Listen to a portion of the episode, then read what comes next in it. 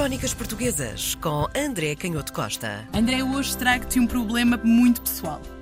Eu sou conhecida por gostar muito de romances históricos. Isto para um historiador deve fazer logo os pelinhos da espinha levantarem. Mas eu consigo e sinto que aprendo alguma coisa de história lendo estes romances, esta romantização da história. E não sou capaz de ler uma obra de historiografia do início ao fim. É um pecado meu, não é? Podemos dizer que sim e não, como tudo aquilo que é muito interessante na nossa vida é ambíguo. Não, estás a apontar para um problema que é muito interessante e que tem ocupado também muitos historiadores e causado até por vezes discussões acaloradas, porque há um sentimento de, como temos aqui referido várias vezes, um sentimento de perda ou de, pelo menos, incapacidade da historiografia e das humanidades, de uma forma geral. Agora até se tem falado muito disso a propósito das próprias provas da frição, o digital, a hum. perda de importância das humanidades. E, sobretudo, na história há também este sentimento de, de perda ou de incapacidade, como eu dizia, perante aquilo que é o sucesso de alguns romances históricos ou até livros de divulgação histórica escritos por jornalistas e que depois os historiadores aparecem muito indignados a reagir contra a falta de rigor desses livros. Enfim, cada caso será um caso. Haverá livros com mais rigor histórico, outros com menos rigor histórico, mas há aquilo que me interessa, como sempre, são problemas um pouco mais, mais de fundo do que a questão meramente da competência deste romancista histórico em particular. Sim, porque é que é mais ou atrativo.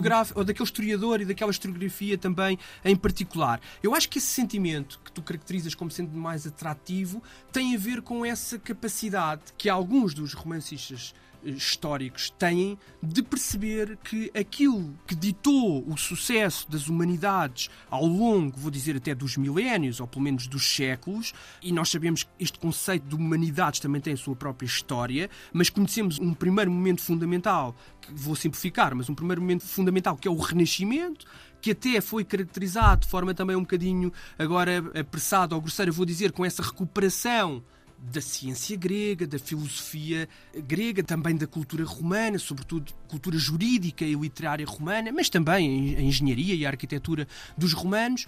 Mas eh, há qualquer coisa nessa herança greco-romana que foi redescoberta por alguns dos humanistas, enfim, entre o princípio do século XV até ao final do século XV e depois, sobretudo, no século XVI e que nós não sabemos muito bem caracterizar o que seja e que depois é redescoberto outra vez durante o século XIX. Esse é o grande período da historiografia. É muito curioso, tu dizias agora há bocado, a romantização da história. É Sim. interessante que não é por acaso que o período romântico, aqueles que nós ainda hoje descrevemos como alguns dos historiadores mais famosos, que curiosamente continuam a ser editados apesar de terem vivido no século XIX, falo do Oliveira Martins ou do Alexandre Herculano, não é por acaso que tu falaste, vais buscar esse papo da romantização. Então o que é que teria o Alexandre Herculano, o, o Oliveira Martins, que faz com e que... li Alexandre Herculano do princípio ao fim. Pronto, que faz com que eles continuem a ser atrativos. Dirá um historiador mais conservador que bem, isso é porque fala ao coração, fala dos enredos, dos sentimentos, e hoje a historiografia é uma coisa muito científica, muito fria, muito analítica.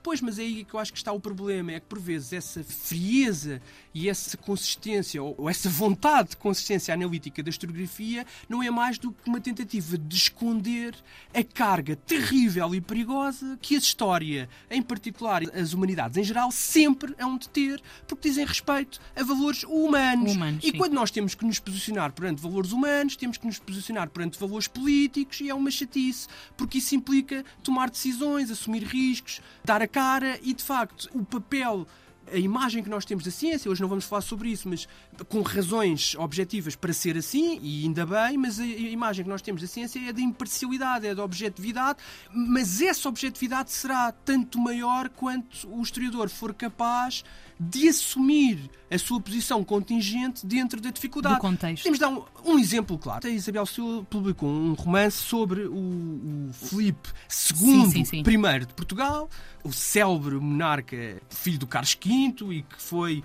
um dos monarcas mais importantes na história da, da Europa, ou mais importantes, já estou aqui a hum. correr o risco de interpretações políticas, portanto, mais importantes, vou dizer, mais comentados, mais estudados, mais citados.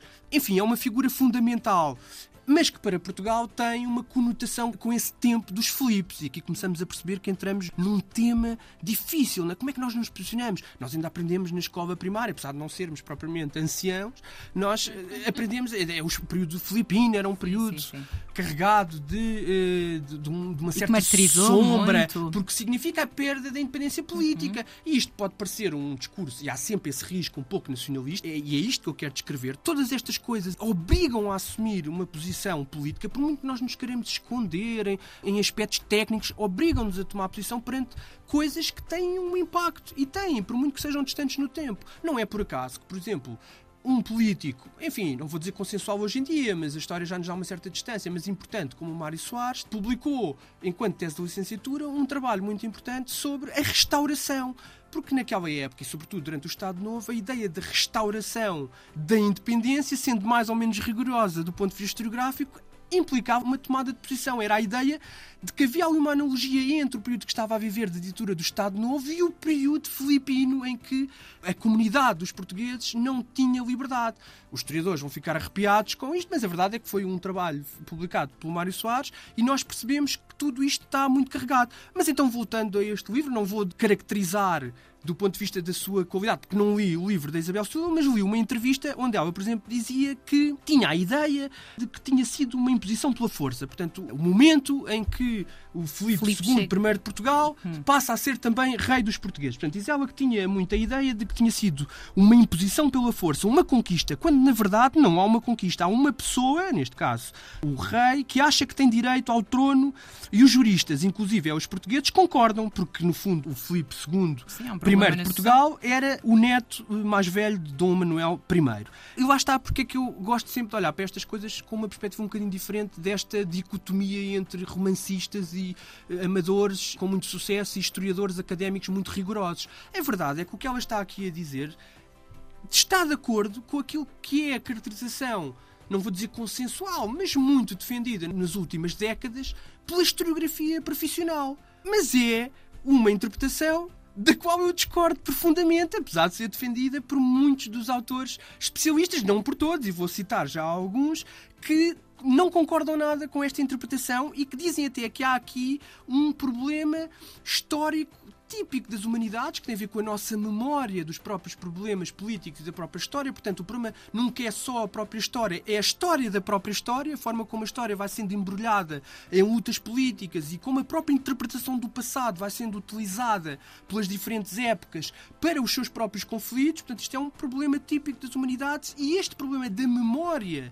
da conquista do Filipe II e do papel do, dos exércitos, da força bruta militar utilizada na conquista do Reino de Portugal, a forma como isso foi apagado da memória coletiva é em si mesmo um problema histórico. E há um livro extraordinário de um historiador, o Rafael Valadares, já publicado em português e até já tem uns aninhos, chamado precisamente A Conquista de Lisboa, 1578-1583 em que esta posição de que não existiu uma conquista e que, bem, houve, se houve resistência foi pouco ou nenhuma, não é de facto verdade. E até é bom, é importante que não seja um português, que seja o, o Rafael Valadares, que, que, publicou este livro em espanhol, é até importante para isto não ser confundido com um discurso um bocado bafiante, nacionalista, porque não tem nada a ver com isso. Tem a ver, de facto, com uma tentativa de recuperar uma interpretação baseada em documentos. E que não estou a dizer que é a única interpretação possível, mas que é perfeitamente admissível a partir dos documentos da época e de fontes muito objetivas de correspondência de alguns dos protagonistas, chegar à conclusão de que existiu um grande contingente de força militar. Aqui, claro que isto contar exércitos até nos dias de hoje, quanto mais no século XVI, é difícil. Há quem fale de uma força com mais de 18 mil soldados, porque estamos a falar de uma força terrestre e também de uma grande armada. Há quem fale de, enfim, de uma expressão não tão grandiosa, de 3 mil soldados de infantaria, mais 500 uh, eh, soldados de, de, cavalaria, ou mais 500 cavaleiros, com ainda 800 infantes de artilharia e batedores, etc., para bombardear as cidades que recusassem aceitar o domínio de Filipe II. Agora, o que não há dúvida nenhuma é que todos os acontecimentos daquele verão de 1580, o Camões morreu a 10 de junho, e lá está, como todas estas coisas são às vezes complicadas, é preciso ter algum cuidado para não cairmos no tal discurso nacionalista. Mas o Camões morreria a 10 de junho com um discurso que foi muitas vezes tido por um discurso imperialista, mas que é sobretudo um discurso de aviso e de alguma melancolia sobre a incapacidade e todos os destroços que ele já, Camões, naquela época, via como resultado da expansão um pouco absurda imperial do reino de Portugal. E depois, passado poucos dias, a 19 de junho, há a célebre proclamação do Dom António Prior do Crato, que era um dos candidatos, ou putativo candidato, que estava a tentar, era um bastardo, mas estava a tentar repetir a célebre revolução de 1383-1385, em que também um filho bastardo do rei tinha conseguido levantar as forças municipais e alguma aristocracia descontente da cidade de Lisboa e depois ganhar, enfim, aliados em diversas zonas e diversas cidades do reino. E a partir daí organizar uma força militar capaz de resistir às pretensões do rei de Castela. E, portanto, o prior do Crato, tentando recuperar essa memória de 1383-85, nesse verão de 1580, tenta também organizar a partir de Lisboa, primeiro em Santarém eh, e em diversos locais, também em Tomar, forças militares que sejam capazes de resistir. E aí os cronistas e depois os historiadores, o Damião Pérez, que foi um grande historiador do início do século XX, tem também um livro muito interessante e muito rigoroso sobre isso, em que fala das características do próprio exército, dos grupos sociais que se juntam ao prior do Crato. E se calhar aqui nós começamos a perceber porque é que esta memória foi apagada. E a versão é sempre a mesma. Quem é a gente que aparece ao lado do prior do Crato? Exércitos de escravizados, artesãos, mulheres, mendigos, homens do povo, mulheres do povo. Havia de facto um sentimento de quem não tinha nada a perder porque algumas das grandes famílias, dos grandes juristas, dos grandes negociantes, como sempre nestas coisas, têm mais a perder e, portanto, são mais calculistas também no tipo de paixões políticas. E isso não é necessariamente mau, quero sublinhar. Às vezes, essa racionalidade e esse ter mais a perder também é um travão para aventuras eh, militaristas ou nacionalistas um bocado estranhas, enfim, passando o anacronismo do, do, nacionalismo. Mas a verdade é que, diz a historiografia, alguma historiografia, se nós a quisermos recuperar, e esqueci-me de dizer que este livro do Rafael Valadares, no fundo, recuperava uma antiga pista de um outro grande historiador, infelizmente já desaparecido, professor da Universidade de Coimbra, o professor Romero Magalhães, que dizia precisamente que a memória da ocupação violenta do reino tinha sido esquecida em 1580, portanto, a memória dessa ocupação violenta, conquista, do reino tinha sido esquecida ou atenuada, e se nós formos até às fontes castelhanas do século XIX, um grande estudo também publicado em do século XIX em dois volumes, que se chama precisamente Guerra de Anexação de Portugal durante o reinado de Dom Filipe II e que tem diversos dados. Enfim, às vezes fala-se de 2 mil mortos, fala-se de 500 mortos só na cidade de Lisboa. Depois há uma série de execuções. Quando nós vamos analisar os perdões que o Filipe II, já rei de Portugal, depois promove uma série de perdões precisamente para controlar o descontentamento político. Sabemos que algumas das figuras mais ativas na promoção destas forças de resistência não têm o perdão, alguns são mesmo executados. Logo em 1580 há uma série de figuras também executadas. E para terminar, é muito interessante como as próprias fontes institucionais junto da corte, do centro da corte do Filipe II, ajudam a explicar isto. E o responsável, o mítico Duque de Alba, um general do exército espanhol, nesse grande tema também da historiografia europeia, o caminho espanhol, dos exércitos que saíam de Espanha e que iam pela Europa através de uma organização logística muito complexa até aos Países Baixos, onde se deu uma das guerras mais violentas, precisamente ligada à ruptura daquilo que nós chamámos durante muito tempo a Holanda e agora chamamos dos Países Baixos, mas desses territórios que se separam numa rebelião da soberania dos Habsburgos e, portanto, esse Duque de Alba que tinha uma memória de grande eficácia, mas também de grande brutalidade militar na imposição da guerra no norte da Europa, vem precisamente, isto é muito simbólico, porque acompanhava uma fama de terror e de punição exemplar até da aristocracia dos locais que se rebelavam contra a soberania do rei espanhol, vem o Duque de Alba e é curioso que, ainda em tempo de vida do Duque de Alba, ele precisamente mostra o seu descontentamento quando tentavam negar que tivesse existido conquista de Portugal, porque ele, como soldado e como aristocrata da velha tarimba de guerra, queria provar os seus serviços e a sua nobreza através do exercício da guerra e da violência. Achava esquisitíssimo que os cortesãos estivessem a tentar atenuar, porque isso era obviamente muito importante do ponto de vista político, para aplacar as forças que protestavam ainda em Portugal contra os direitos do Filipe II, acalmar as coisas e transformar aquela guerra de conquista, enfim, numa negociação política, e eu dizia que já eram mais os inquisidores da violência do exército espanhol do que soldados. E visitar soldados que vencem batalhas em reinos é uma nova disciplina, dizia o Duque de Alba, aqui citado pelo Rafael Valadares. E eu, dizia o Duque de Alba, como pertenço à velha disciplina, não venho senão para suscitar o riso dos legisladores desta nova milícia, que neste caso pretendiam apagar esta memória violenta da conquista de Lisboa. Crónicas Portuguesas com André Canhoto Costa.